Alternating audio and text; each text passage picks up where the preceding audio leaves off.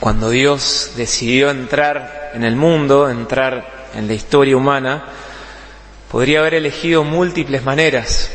En el Antiguo Testamento Él se muestra de diversos modos. Por ejemplo, a Job se le aparece como un viento huracanado, a Abraham se le aparece una antorcha de fuego, a Moisés desde una zarza ardiente y después al pueblo de Israel como una columna de fuego. Más aún podría haber aparecido respondiendo a las expectativas de muchos. Algunos pensaban que el Mesías vendría como un rey victorioso, liderando un ejército. O podría haber también descendido directamente de los cielos, como después de la, de la resurrección ascendió y lo vieron. Es el Señor de la creación, es decir, podría haber elegido cualquier modo para hacerse presente. Pero hoy celebramos que cuando Él decidió nacer, entrar en la historia, lo hizo en el seno de una familia humana. Y es llamativo que de todos los sermones de Jesús, de toda su enseñanza, no hay uno específico sobre la familia, sino que hay algo más importante, hay un evento. Nació y creció en una familia humana. Dios quiso crecer y nacer. Para la misión más importante eligió nacer y estar 30 años con su familia. Y por eso celebramos la fiesta de la Sagrada Familia. En este último día del año, como un regalo de fin de año, Jesús quiere renovarnos, quiere darnos esperanza, quiere sanar también, que podamos redescubrir el don de la familia. Y pienso que no erro si digo que nuestra familia es el lugar de las mayores alegrías y también mayores cruces. Las mayores alegrías, mayores cruces vienen de los más cercanos. Y quizás una primera vista puede decir, bueno, hay mucha diferencia entre la sagrada familia y mi familia. Uno dice, no, no es tan sagrada. Pero si miramos bien, hay tres, al menos, realidades muy cotidianas de nuestra propia vida que pasan en la Sagrada Familia. En primer lugar, en la Sagrada Familia hubo gozos, tuvieron grandes alegrías. El nacimiento de Jesús que acabamos de celebrar, estamos todavía en la octava de Pascua. Hubo mucho gozo cuando nació Jesús y hay muchos gozos en la familia. También se cuenta, por ejemplo, en el Evangelio cuando José y María escuchan hablar a Simeón y a Ana de su Hijo Jesús, las profecías, se alegran mucho de lo que oyen hablar cuando hablan bien, como cuando hablan bien de alguno de tus hijos. También tuvieron grandes cruces. La Sagrada Familia fue perseguida, no encontraron lugar en la posada, nació en un establo, tuvieron amenazados de muerte. Y más aún cuando ese niño iba creciendo, se acuerdan que les dice, será signo de contradicción ya en el comienzo este niño nace para morir. María y José sabían de que se venía tarde o temprano la cruz. Y a la vez también hubo 30 años de vida cotidiana, de trabajo, descanso, convivencia, de comida juntos. 30 años donde exteriormente no hubo mucha novedad, pero estaba la profundidad de la presencia de Jesús. Y quizás uno llega fin de año y podemos estar en distintas situaciones. Por ahí fue un muy buen año familiar, por ahí fue un año sin tanta novedad, por ahí fue un año de mucha batalla, de muchas cruces. Pero hoy miramos a la Sagrada Familia y podemos preguntarle cuál fue su secreto. Y hay tres pistas en la Sagrada Familia y los invito a que como tarea espiritual podemos elegir uno para esta semana.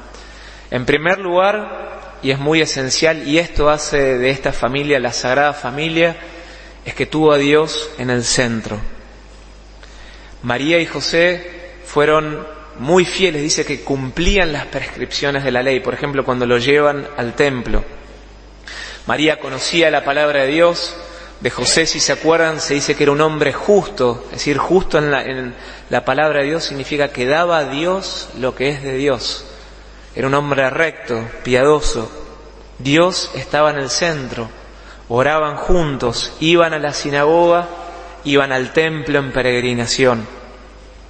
Y esto es algo accesible a todos, aun cuando haya miembros de tu familia que no practican la fe.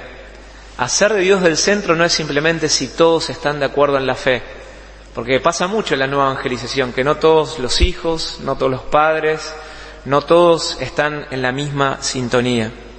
Pero tu primer compromiso, si estás acá, es poder decir, yo voy a orar por mi familia. Poder decir interiormente, yo rezo por cada uno de mis hijos, por cada uno de mis padres, por los que están en mi familia. Y esto no hace falta decirlo, sino que hay que hacerlo. El primer acto de amor de un hombre o una mujer en su familia es interceder por tu familia. No es el plan B, el plan C, es el plan A para un hombre o una mujer de fe. Y me animo a decir algo concreto. A veces uno se enfoca mucho que alguien en tu familia dé este paso, que venga a misa, que deje eso que está haciendo, si está luchando con una adicción o si está en un momento de su vida que está un poco desordenado. A veces nos enfocamos mucho en algo. Pero hay veces hay que levantar la puntería. Y muy concretamente, te animo que a partir de hoy empieces a orar y le digas, Señor, que llegue al cielo esta persona que está en mi familia, que llegue al cielo. Nunca me voy a olvidar, conocí una mujer que empezó a tener muchas, muchos temas con una de sus hijas. Y en el último año de colegio, bueno, se desbandó esta hija suya, empezó con, sí, malas juntas, por así decirlo, entró en distintas adicciones, entró en una vida desordenada, algo que no, no se imaginaban. Vieron cuando sorprendida de cómo fue que llegó a ese punto. Bueno, cuestión que al principio me contaba que estaba muy enfocada, que deje ya eso, que se aleje esas personas, que pueda venir a misa. Y todas cosas muy razonables. Pero en un momento el Espíritu Santo la guió y dijo, hasta ahora tengo que ser más esencial. Y me contó que un día entró a la iglesia, fue hasta la imagen de la Virgen, no había nadie, se postró y le dijo, mira María, hasta acá llego yo. Ella es más hija tuya que mía. Y ahora te pido que pase lo que pase, ella llega al cielo. Incluso dijo, mira, y si tiene que sufrir, si tiene que darse contra la pared, yo lo único te pido ahora que llegue al cielo. Bueno, unos meses después pasó algo inesperado esta chica dijo, hasta acá llego con esto, entró en el ejército, imagínense, el ejército le hicieron un intensivo, la pulieron bastante y ahora es una mujer nueva. Pero pasó ese, ese acto de fe, decir, apuntar al cielo. Si intercedes con fe, aunque alguien en tu familia se esté auto boicoteando, aunque vos sentís que esa persona se está cerrando todas las puertas, vos mantenés abierta una puerta. Cuando un hombre o una mujer intercede, mantenés un portón abierto para esa persona de la familia. Haces lo que hicieron esos amigos del Evangelio, que abren el techo y traen esa persona a los pies de Jesús. Esa persona que está como discapacitada espiritualmente, esa persona que no puede llegar a Él. Vos cuando intercedés, abrís los cielos y traes a los pies de Jesús. Y Jesús ora por esa persona. Le acercás al trono de Él ese ser querido. Esta es la primera misión de una familia cristiana, al menos cuando hay una persona de fe en esa familia. Poder decir yo rezo por vos. Segunda decisión, y lo vemos en la Sagrada Familia, es poder, muy simple, pero poder querer a las otras personas. Y poder no simplemente saberlo nosotros, sino que las otras personas se sientan queridas. Una gran tentación en una dinámica familiar es querer reformar al otro antes que se sienta querido. Todos tenemos un pequeño reformador dentro nuestro que sabe lo que las otras personas quieren cambiar. Y a veces es un peligro cuando creces espiritualmente porque ves más. Jesús es la luz del mundo. Y cuando Él entra en tu vida, en tu alma, empezás a, a ver más lo que podría ser, lo que no está haciendo la otra persona. Pero entonces, paralelamente que vos vas creciendo en la fe, es muy importante ir creciendo en la aceptación, en la misericordia, muy importante. Por eso es no significa que no haya que invitar a cambiar a la otra persona, pero el secreto de todo cambio es que antes esa persona en tu familia se sienta querido. En la Sagrada Familia hay mucho afecto. Vemos la delicadeza de José con María, aunque no entendía todo, la reverencia que tienen a Jesús, Jesús también los detalles con María durante la vida pública. Hoy San Pablo dice, soportense los unos a los otros. Y es verdad que es una cruz a veces. Vieron que lo primero que uno dice es no te soporto. Implica una cruz poder soportar a veces al otro. Y por eso no se trata de que sea algo espontáneo, naturalmente. Tenés que soportar en Cristo.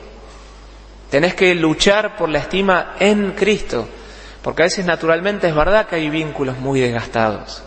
Es verdad que a veces uno siente que alguien en la familia no está haciendo su parte.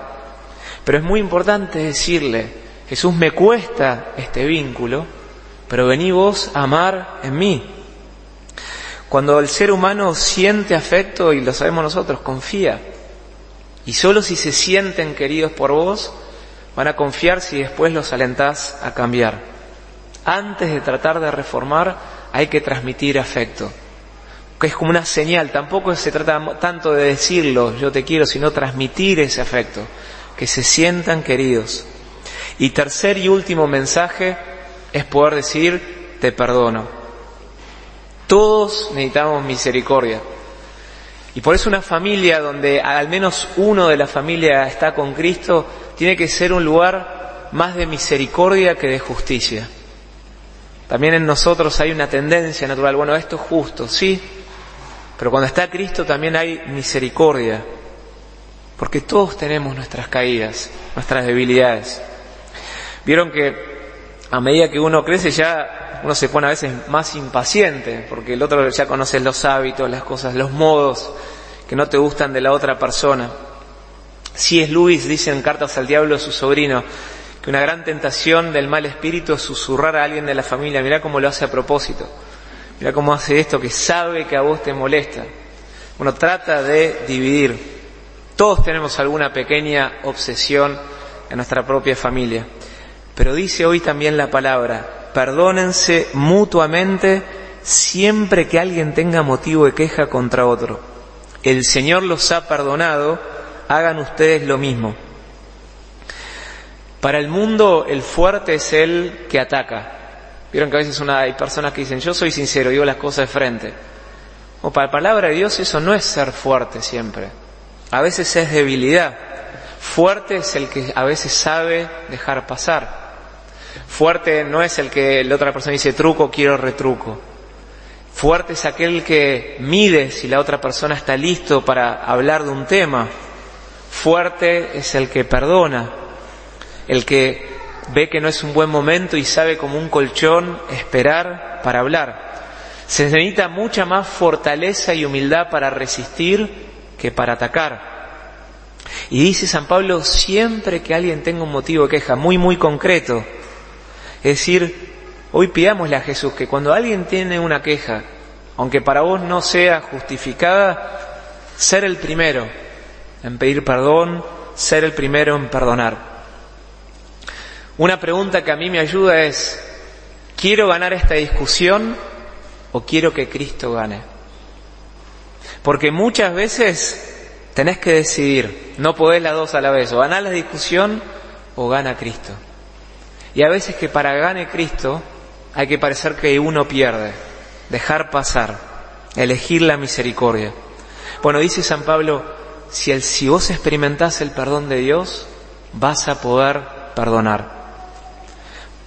Pidamos entonces en esta fiesta una renovación terminando este año, ahora más se viene tiempo que convivimos muchos, en tiempo más de vacaciones, una nueva esperanza, una nueva reconciliación. Y los invito a elegir para esta semana uno de estos tres mensajes.